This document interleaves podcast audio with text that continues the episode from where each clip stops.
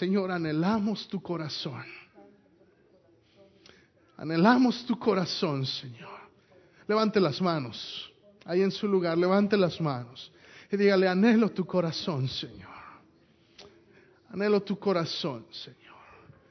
Que mi corazón se conforme a tu corazón esta mañana, Dios.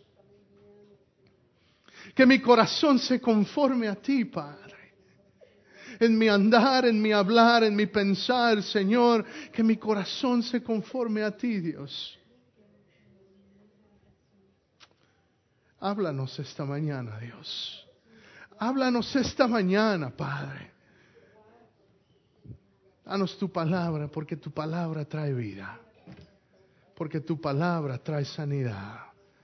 Porque tu palabra, Señor, trae redención. Gracias, Padre. En el nombre de Jesús. Abra su Biblia en el Salmo 51, verso 17. Salmo 51, verso 17. En lo que usted va para allá, déjeme, quiero ver si se acuerda usted de lo que hemos, de, los, de lo que hemos hablado. Hace cuatro domingos ya que empezamos a hablar del examen del corazón. Y el primer examen que hicimos es sobre un examen de un corazón y ver si nuestro corazón es un corazón servicial. Y mi esposa predicaba sobre María, sobre el sacrificio, el servicio que ella le hizo a Cristo. Un servicio que la Biblia declara fue un servicio hermoso. Después la palabra nos llevó a la siguiente semana y hablamos de un corazón, ¿alguien se acuerda? Primer domingo fue un corazón servicial, el segundo domingo fue un corazón un corazón y hablábamos de Efesios. Yo les predicaba de que el niño es igual al siervo. El niño inmaduro es igual al esclavo. Que habiendo recibido libertad no la puede tener. ¿Por qué? Por su inmadurez. Hablamos de que es tiempo de que la iglesia empiece a crecer. Estoy hablando de la iglesia en general, no nada más de esta iglesia, pero ciertamente de esta iglesia también. Es tiempo de que la iglesia empiece a madurar. ¿Para qué? Para que vivamos con un corazón libre. La tercera semana fue la semana pasada. Mi esposa habló sobre un corazón que, a ver, alguien se acuerda. Un corazón, habló de Esteban, habló de que Esteban era un hombre lleno lleno de gracia, lleno de fe, lleno de poder, un corazón lleno del Espíritu Santo, un corazón lleno, un corazón servicial, un corazón libre, un corazón lleno del Espíritu Santo. Esta mañana yo le voy a hablar de un corazón que quizá no comprendamos al principio y y, de hecho, al estudiar la palabra del Señor, yo, yo veía pasajes que parecían contradictorios, pero hay algo especial delante de Dios cuando venimos con Él con un corazón quebrantado. Cuando venimos delante de Dios con un corazón quebrantado. ¿Qué dice el Salmo 51, versículo 17? Dice, los sacrificios de Dios son el espíritu quebrantado.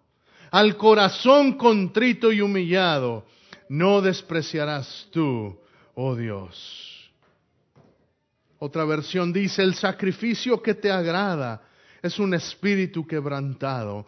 Tú, oh Dios, no desprecias al corazón quebrantado y arrepentido.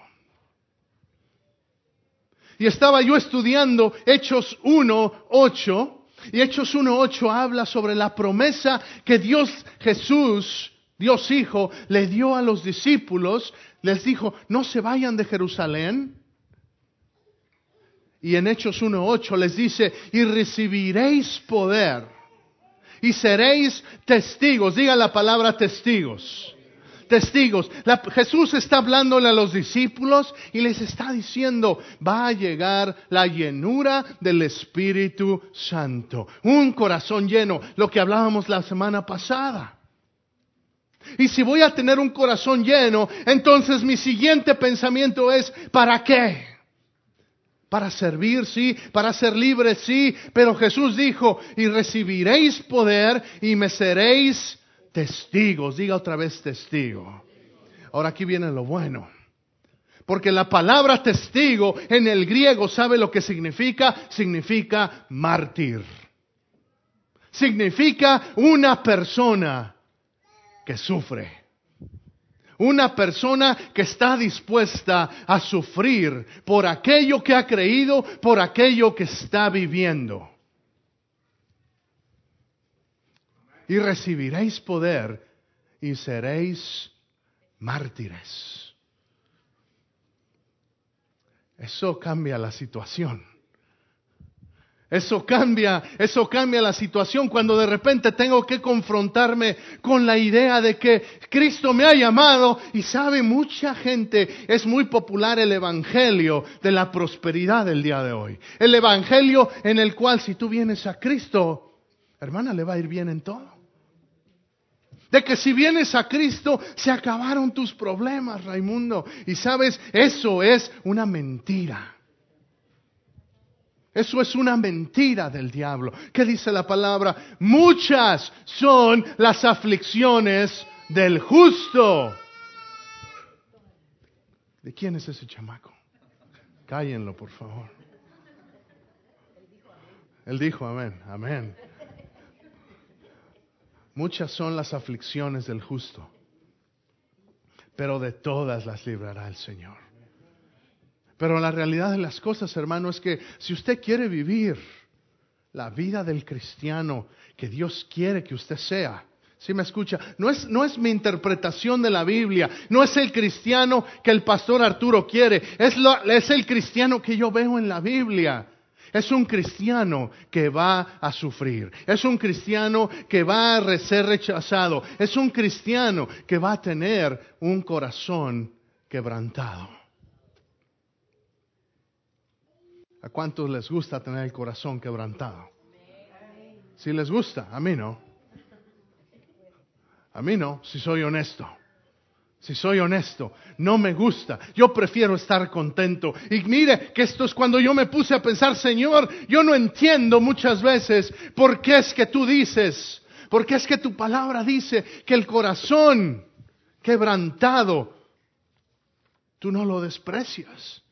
¿Qué tienes contra el corazón alegre? Y me voy a buscar en la palabra. Y mire, Proverbios 15, 13, dice, el corazón alegre hermosea el rostro. Mas por el dolor del corazón el espíritu se abate. El corazón alegre hermosea el rostro. Proverbios 15, 15, todos los días del afligido son difíciles, mas el corazón, mas el de corazón contento tiene un banquete continuo. Aleluya, ¿quién no le gusta tener un banquete y que fuera continuo? Imagínese, continuo, un banquete continuo, sin ni póngase a pensar, fajitas. Ahorita ya le voy a hacer que le dé hambre. ¿eh? Mira, Luis, ya está, estaba viendo Luis. Fajitas. Se despierta y está ahí ya todo listo, el banquete. Va y se toma un taquito, se prepara algo. Va a trabajar y cuando regresa, ahí siguen y hay más y siempre carne fresca, con tortillas frescas, con arrocito recién hecho, con frijolitos de esos de la hermana Dora. Se va y termina y regresa, va a trabajar, algo, si hay una mecánica con el hermano Salvador y regresa y todavía hay más. Y al otro día hay más, y al otro día hay más, y no se acaba. ¿A quién no le gustaría un banquete? Y quizás hasta cambie el menú, un día fajitas, al otro tamales, al otro unas enchiladas de esas que hace la hermana Reina. Aleluya. Luego un mole. Ahora sí los estoy haciendo, van, van a sufrir, ahora sí. Pero la realidad es que la Biblia dice que el, de corazón contento es, así le es la vida, es un banquete. El de un corazón contento. Hermano, ¿quién quiere un corazón contento? Yo quiero un corazón contento. Yo quiero, sabe, eh, dice la palabra que el gozo del Señor es mi fortaleza. El cristiano es, sí, sí, la Biblia dice que el corazón alegre hermosea el rostro, me deja, me deja experimentar la vida de una manera que, que no es difícil. Proverbios 17, 22 dice, el corazón alegre constituye un buen remedio, mas, el espíritu triste seca los huesos. La Biblia me dice que el corazón alegre es algo que Dios tiene para sus hijos. Entonces, ¿por qué habla de un corazón quebrantado, pastor? O podemos estar alegres, o, tenemos que estar alegres o quebrantados. ¿Cuál? ¿Cuál es la que, lo que Dios desea para sus hijos? Es una pregunta que muchas veces yo me he hecho y le digo, Señor, ¿cuál? ¿Dónde está el balance? ¿Dónde puedo encontrar yo en tu palabra, algo que me dirija, que me diga cuándo puedo tener yo experimentar ese corazón alegre, pero inevitablemente hay días, hermanos, en los que por más alegre que quiera sentirme, hay un corazón quebrantado. Hay situaciones que me afectan. Y entendí dos cosas. El corazón quebrantado, me puse a ver cuándo es que en la palabra se encuentra un corazón quebrantado. ¿Cuándo es que delante de Dios se eleva un corazón quebrantado? Y el primero, el primero es el que leímos primero, Salmo 51. Este salmo es el salmo que, que hizo el rey David. Y si usted sabe la historia, es el salmo que él hizo después de que el profeta Natán vino y lo confrontó. ¿Por qué? Porque David, el rey David, el gran ungido de Dios, el escogido, el que, el que, el que tumbó a, a Goliat, ese David, el que tocaba el arpa y el espíritu inmundo se iba del rey Saúl, ese David que danzó delante del Señor. Ese David cometió adulterio y cometió asesinato. Y el profeta Natán vino y lo confrontó y confrontó su pecado. ¿Y cuál fue la respuesta de, de David? La respuesta de David es todo ese salmo. Y no lo vamos a leer ahorita. Usted léalo cuando vaya a casa. Pero la primera razón por la cual tenemos espíritus quebrantados es cuando nuestro pecado está delante de Dios. ¿Alguna vez se ha sentido, ha estado en ese lugar en el que usted acaba de hacer algo que usted sabe que no debía hacer, o acaba de decir algo que usted sabe que no debía decir, o acaba de pensar algo que sabe que no debía pensar? Y en ese momento llega la oportunidad para que usted y yo experimentemos un quebrantamiento de corazón. Cuando llega la palabra de Dios, cuando llega el Espíritu de Dios a mi corazón y me dice, así como el profeta, Natán le dijo, mira David, ese, ese eres tú, el que, el que asesinó, el que adulteró ese eres tú. Por eso es que, por eso es que entendemos que David dice, los sacrificios, Dios tú no los quieres, lo que tú quieres es un corazón quebrantado. Si se recuerda la historia de Saúl, cuando, cuando, Dios le dijo a Saúl que fuera, venciera a los amalequitas y que a los amalecitas y que destruyera a todos. Y en lugar de destruirlos a todos, ¿Qué es lo que hizo? Se guardó lo mejor del botín y guardó al rey de ellos para no, y, le guardó la vida.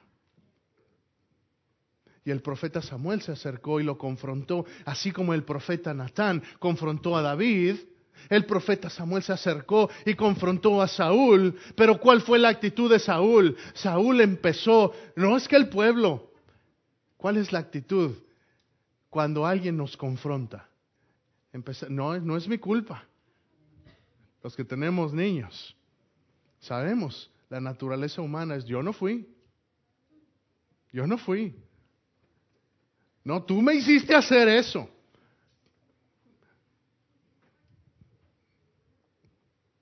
Mi mamá me hizo hacer eso, papi. ¿Cuántas veces no he oído eso? ¿Qué pasó en el Edén? ¿Se acuerda? Adán y Eva. ¿Y quién te dijo que estabas desnudo? ¿Qué La mujer. La mujer que tú me diste. La mujer que tú me diste. ¡Wow! ¿A poco no es esa nuestra naturaleza? Pero esta mañana, hermanos, vamos en contra de naturaleza humana porque si usted está en Cristo, déjeme le doy una buena noticia. La naturaleza divina de Dios mismo está en usted. Y tenemos ahora la capacidad de que antes, sin reproche, sin, sentimiento de culpa, hacíamos, deshacíamos y a quien le doliera que se sobara, porque yo sigo derecho. Pero ahora, cuando cometemos error, cuando cometemos pecado, ya no tenemos al profeta Samuel, ya no tenemos al profeta Natán, pero ¿sabe a quién tenemos? Al Espíritu Santo de Dios viviendo dentro de nosotros que te dice, Arturo, cuidado. Arturo, arrepiéntete. Arturo, no pienses eso. Y así a cada uno de nosotros. Y esos son momentos en los que el corazón tiene que ser receptivo. ¿Por qué? Porque podemos irnos como Saúl y empezar a culpar a todo el mundo. O podemos ser como David, que lo que hizo fue, empezó a llorar amargamente. Él dice, purifícame, purifícame. Hazme más blanco con la nieve, que la nieve, Señor. El corazón quebrantado. La primera razón por la cual usted y yo debemos tener un corazón quebrantado es cuando pecamos. Y todos, dice la palabra del Señor en Romanos 3:23, ¿cuántos pecaron? Todos pecaron. Y estamos en este caminar y gloria a Dios que ya tenemos vida eterna, hermana Esther. Ya tenemos vida eterna. Mi Salvador ya me ha justificado por su sangre, pero todavía, inevitablemente, todavía tengo que batallar con esta carne. Como dijo Pablo en Romanos 7, lo que quiero hacer, eso no hago. Y lo que no quiero hacer, eso hago. Maldito de mí. ¿Quién me librará de este cuerpo de muerte? Es la realidad de la vida. Usted y yo estamos luchando todos los días, constantemente, contra nuestra carne. Y déjeme decirle, si esta mañana lo que vengo a decirle es que el corazón quebrantado es la puerta a la reconciliación con Dios. Alguien tiene que escuchar eso otra vez. El corazón quebrantado es la puerta que lo lleva a la reconciliación con Dios.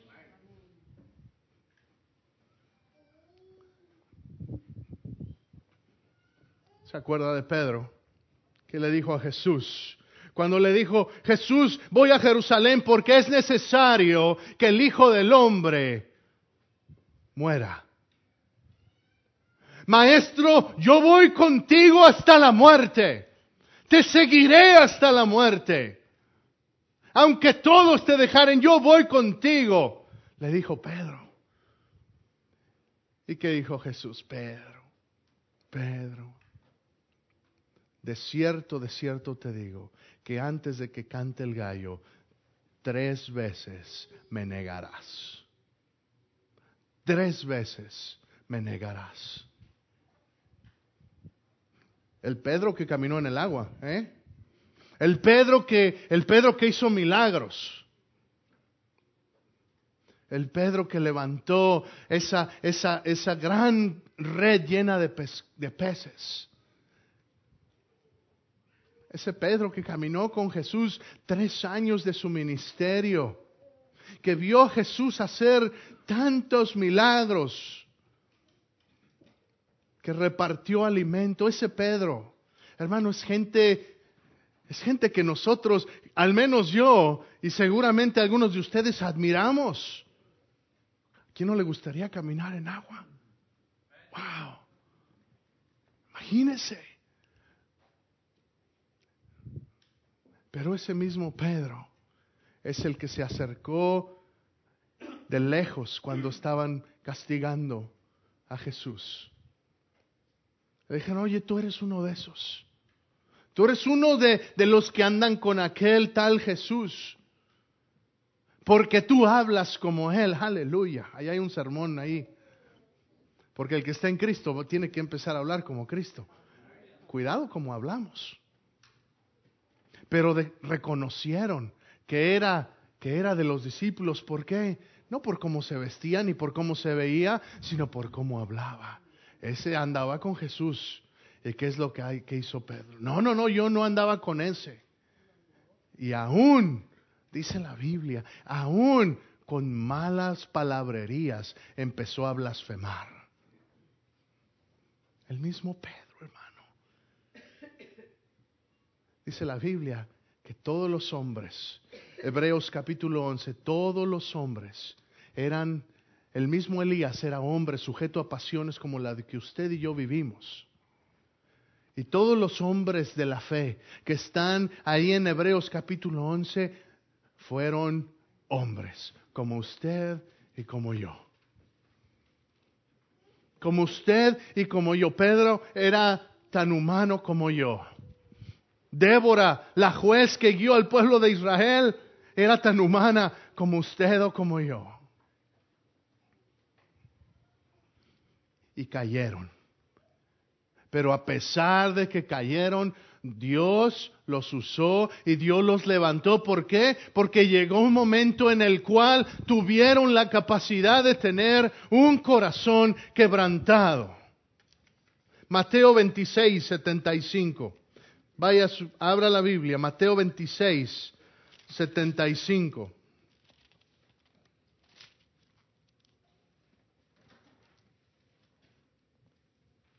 Y lo que le estaba contando desde el 74 dice, entonces él comenzó a maldecir y a jurar, no conozco al hombre. Y enseguida cantó el gallo. Entonces Pedro se acordó de las palabras de Jesús, que le había dicho antes que cante el gallo, me negarás tres veces. Y saliendo fuera, lloró amargamente. ¿Alguna vez ha llorado amargamente?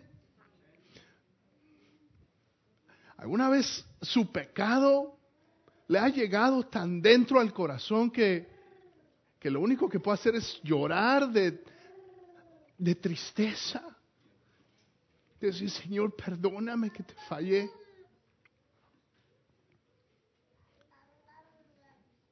El pueblo de Dios está muy cómodo a veces y estamos andando en la vida con la licencia de que tenemos la gracia de Dios que nos perdona. Y sí, sí la tenemos. Gloria a Dios que Cristo ya pagó por mi pecado en la cruz.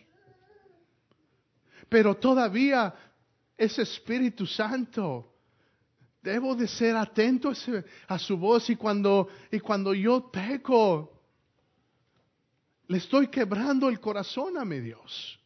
Cada vez que digo algo que no debo decir, cada vez que pienso algo que no debo pensar, cada vez que hago algo que no debo hacer, le estoy rompiendo el corazón a aquel que me dio vida.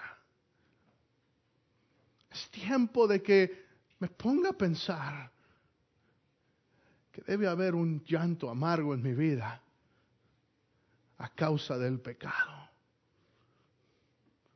Y no es para y no, y no, no es masoquismo, no es de, decir, ay, qué malo soy. No, es simplemente, es simplemente una reacción. Mire, cuando, cuando mi hijo se porta mal y le tengo que dar, yo también lloro. Me duele mi hijo.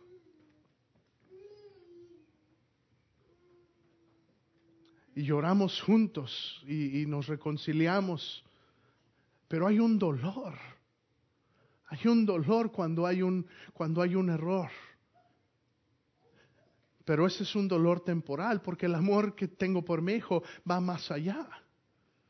La misma palabra dice, el, el amor cubre multitud de pecados.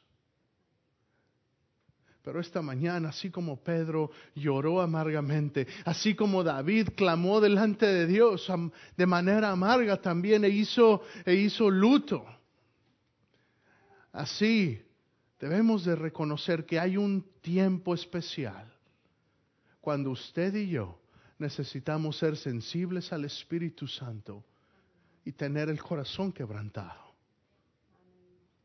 Alguien una vez dijo, no se puede volver a armar lo que no está roto primero.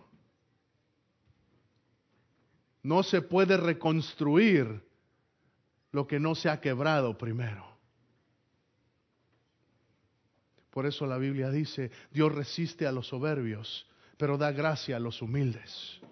Dios resiste al soberbio, aquel que piensa, yo no necesito nada de Dios, yo no necesito los hermanos, ah, quizá haya gente ahí en la iglesia que necesite, yo voy para alabar a Dios, pero ya, cumplo. O gente que ni siquiera piensa, yo para qué voy. Yo no necesito, yo estoy bien. El que se crea firme, mire que no caiga. Por eso la Biblia dice, Dios resiste al soberbio. ¿Por qué? Porque el soberbio no puede recibir nada. Aunque Dios quiera darle, el soberbio se cierra. Pero da gracia al humilde. Da gracia al humilde.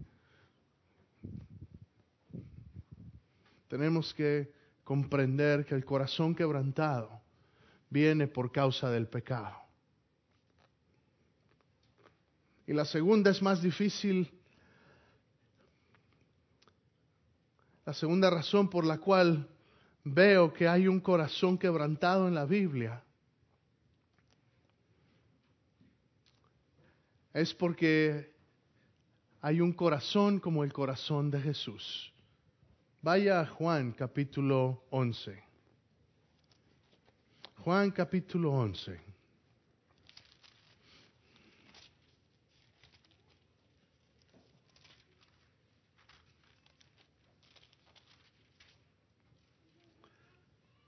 Versículo 33 al 35. Y esta es la historia cuando Marta y María mandan llamar a Jesús porque su hermano Lázaro está enfermo. Jesús con toda intención no va a verlo. Lázaro muere y Jesús va de, camino para ver dónde han sepultado a Lázaro. Y mire, dijo, versículo 33. Jesús entonces al verla llorando. ¿A quién? A María. Versículo 32 dice María, cuando llegó a donde estaba Jesús, al verle, se postró a sus pies diciéndole, Señor, si hubieses estado aquí no habría muerto mi hermano. María está llorando, quiero que se imagine esto. María acaba de perder a, a su hermano. Acaba de perder a su hermano. Y se le acerca a Jesús, se le tira a los pies Vemos a María otra vez a los pies de Jesús. Y se le tira a los pies y empieza a llorar y le dice, Señor, ¿por qué no viniste? Si hubieras venido, no hubiera muerto. Y yo me imagino a Jesús y quiero que imagine conmigo. Yo me imagino a Jesús viéndola llorando a sus pies. Y, levantó la, mirada, y me imagino que Jesús la vio ahí a los pies y después levantó la mirada y dice, Jesús entonces al verla llorando y a los judíos que la acompañaban también llorando, se estremeció en espíritu y se conmovió. Y dijo, ¿dónde, dónde le pusisteis? Le dijeron, Señor, ven y ve. Y el versículo 35 dice, Jesús lloró.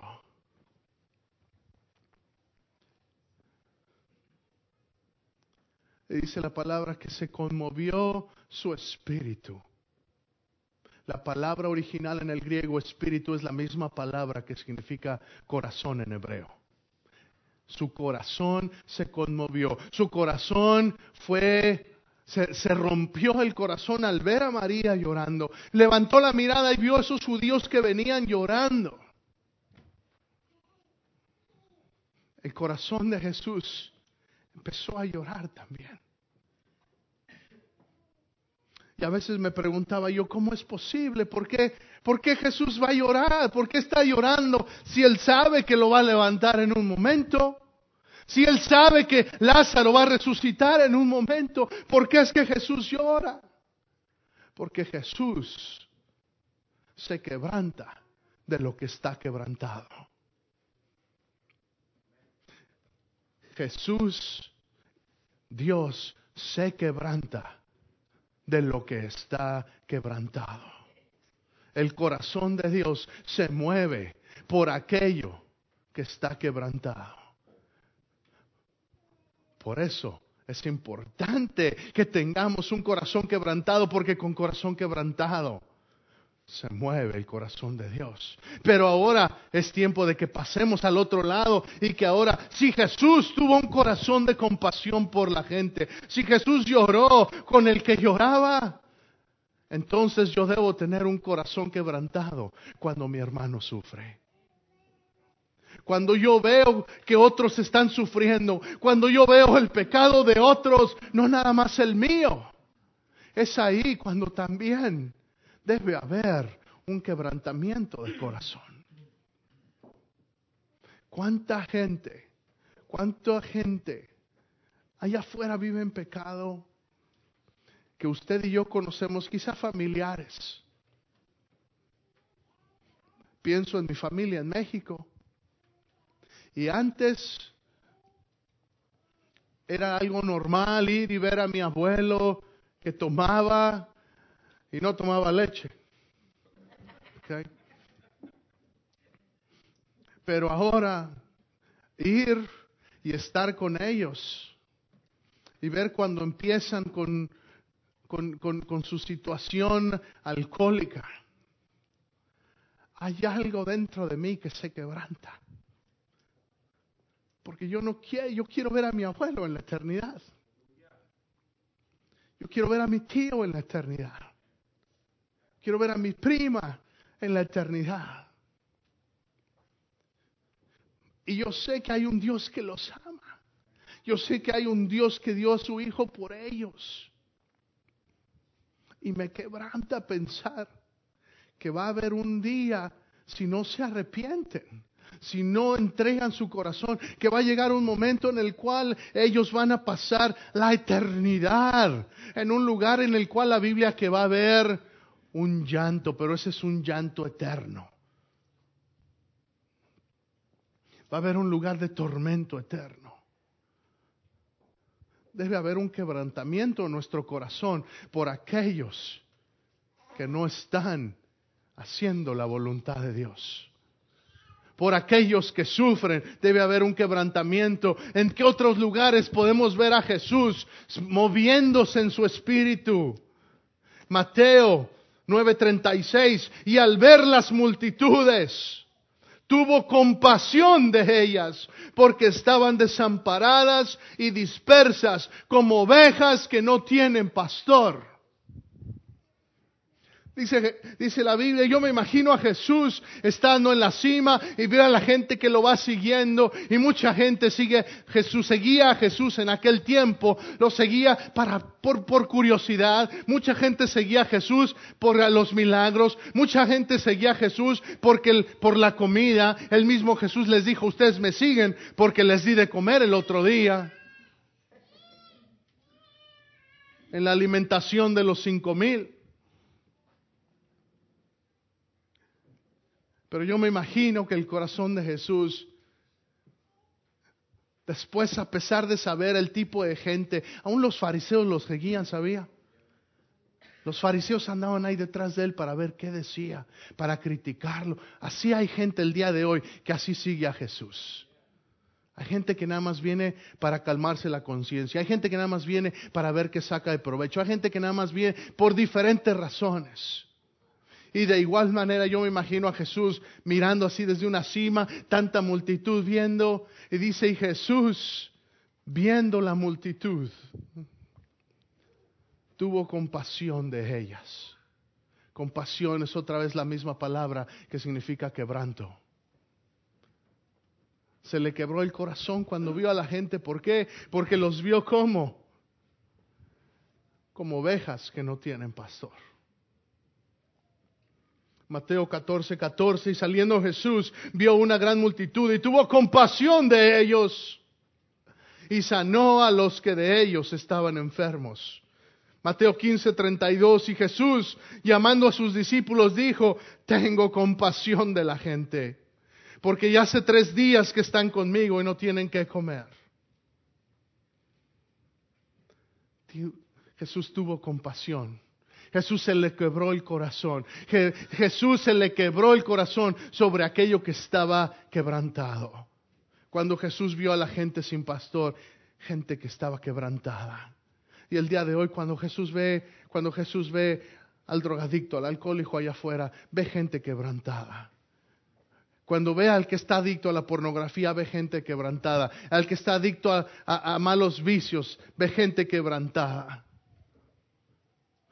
Aquel que está en una relación que no es una relación aprobada por Dios, una relación santa, Jesús ve gente quebrantada. Y hay un corazón, el corazón de Dios, que está listo para sanar, que está listo para dar bendición, para dar restauración. Dios quiere que tengamos un corazón quebrantado delante de Él. La Biblia dice, segunda de Corintios, que somos embajadores. Y un embajador es un representante. Un embajador es alguien que toma el lugar con la misma autoridad, con los mismos derechos y con las mismas responsabilidades. Y si decimos ser embajadores de Cristo, entonces tenemos los mismos derechos, la misma autoridad, las mismas responsabilidades que el mismo Jesús. Y si Jesús tuvo en su corazón un quebranto por la gente, entonces usted y yo debemos tener un quebranto por la gente también. Y no me malentienda, Dios quiere que vivamos felices. Dios quiere que vivamos en abundancia. Dijo, yo vine a darles vida y vida en abundancia. Jesús vino a darnos, a darnos paz. Mi paz os dejo, mi paz os doy. El corazón alegre constituye un buen remedio. Dios quiere que, que, vivamos una vida feliz, pero es una vida que es feliz. ¿Por qué? Porque estamos en comunión con Él. Pero cuando estamos en pecado, cuando hacemos algo, decimos algo, entonces, hermano, ahí que Dios encuentre un corazón quebrantado en su pueblo. Que Dios encuentre un corazón quebrantado en Salvador cuando Él peca. Que Dios encuentre un corazón quebrantado en Dora cuando ella peque. Que Dios encuentre un corazón quebrantado en Arturo cuando yo peque en contra de Él.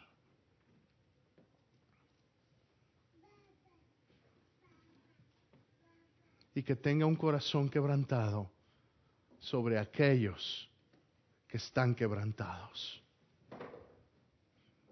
un verso más en Isaías. Abra su Biblia, por favor. Isaías capítulo 61, versículo 1.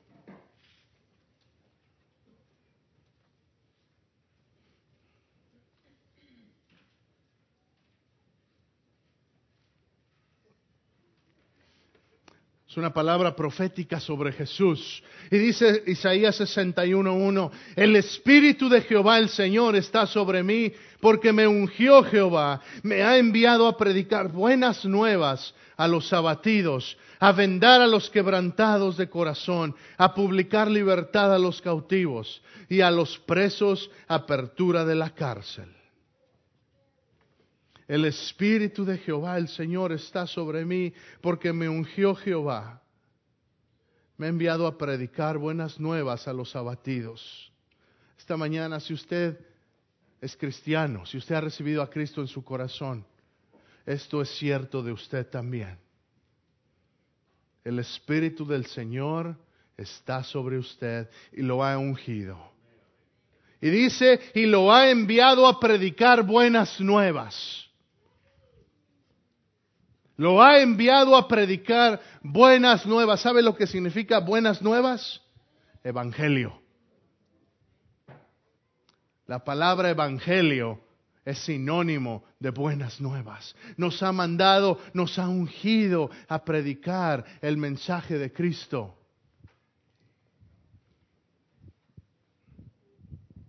Y no solo eso, sino a vendar a los quebrantados de corazón, a publicar libertad a los cautivos y a los presos, apertura de la cárcel. ¿Sabe lo que yo veo aquí?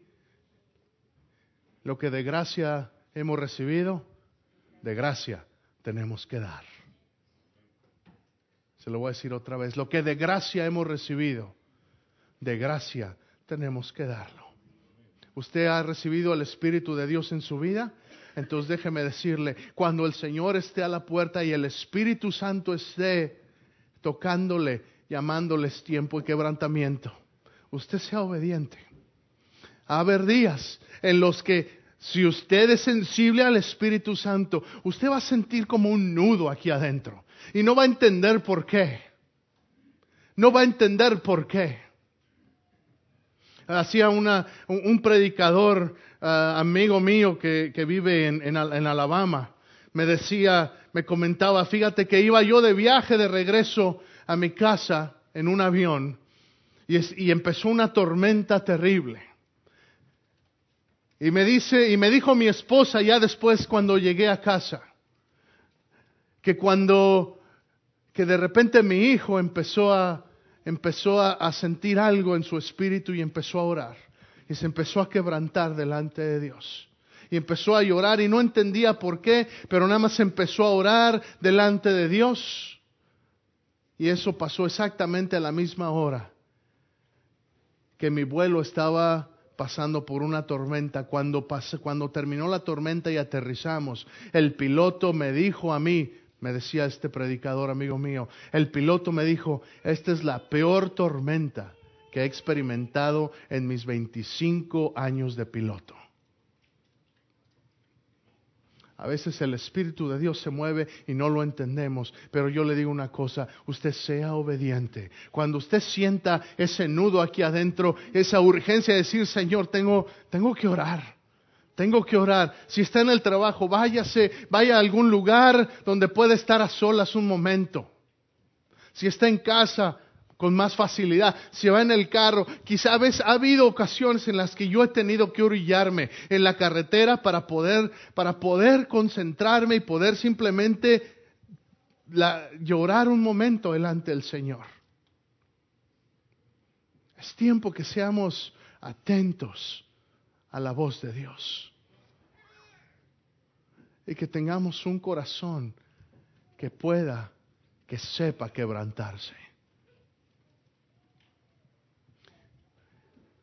Porque si usted ha, sido quebrantado, entonces va a poder recibir restauración. Y si usted ha recibido restauración, entonces usted puede dar restauración. De eso se trata, hermanos. De que este mundo está roto allá afuera. Este mundo está quebrado allá afuera. Vidas hechas pedazos. Vidas hechas pedazos. Hace, hace dos sábados, Miguel le predicaba a un grupo de, eh, a un grupo de adolescentes. que se sienten tan lejos de Dios que cuando Miguel ofreció orar por ellos dijeron, no, no, no, no pierdas tu tiempo. Por mí ya Dios no. Me he alejado mucho. Vidas quebrantadas. Chicas embarazándose a los 12 años. Vidas quebrantadas. ¿Por qué? Porque no conocen aquel que usted y yo sí conocemos. Y cada día que pasa, que usted y yo no predicamos, que usted y yo no somos obedientes a la palabra en predicar las buenas nuevas, hay gente que se pierde. Esta mañana no vengo a hacerlo sentir mal, al contrario, vengo a decirle, Jesús es ese que sana al quebrantado. Y si usted ha sido quebrantado y viene quebrantado hoy, Jesús está aquí para restaurarlo. Y si quizás ha sido quebrantado y, y, ha sido restaurado, entonces la palabra de Dios me dice que el Espíritu del mismo Dios está sobre usted para que usted salga de aquí y vaya a sanar a los quebrantados. Iglesia, el ministerio de usted está allá afuera de lunes a sábado, en su trabajo, en su casa, en su familia, es allá, allá donde Dios lo ha llamado a ser luz, donde Dios lo ha llamado a ser sal, donde Dios lo ha llamado a ser testimonio.